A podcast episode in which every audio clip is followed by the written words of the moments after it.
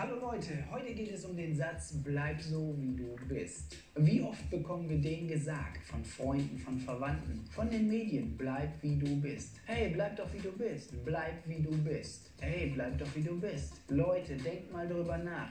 Nein, nein, um Gottes Willen, bleib niemals wie du bist. Warum? Ganz einfach, weil das Leben Veränderung ist. Wenn du bleibst wie du bist, veränderst du dich doch gar nicht. Und das Leben ist Veränderung. Wo du vor zehn Jahren warst, da bist du heute nicht mehr. Das bedeutet, du musst nicht bleiben, wie du bist, sondern du musst dich verändern. Ganz einfach. Bleib wie du bist, das ist toll so. Nein, bleib niemals wie du bist. Veränderst du dich, entwickelst du dich. Entwickelst du dich, kommst du weiter. Das, was du vor zehn Jahren gedacht hast, ist heute vielleicht gar nicht mehr dasselbe, sondern du hast dich entwickelt, du hast die andere Meinung reingeholt, du hast dich verändert. Wenn jemand zu euch sagt, bleib so wie du bist, auf Gottes Willen, niemals. Nickt das lächerlich ab und dann ist gut. Wenn euch jemand eine Karte schenkt, wo drauf steht, schön, dass es dich gibt, bleib wie du bist. Nicke, zerreiß sie und geh weiter. Man will sich doch entwickeln, man will sich nach vorne bringen, man will sich weiterbringen, man will seine Ziele erreichen. Und wenn du heute das Ziel noch nicht erreicht hast, was du erreichen möchtest, und jemand sagt zu dir, bleib so wie du bist, dann kannst du theoretisch ja niemals das Ziel erreichen.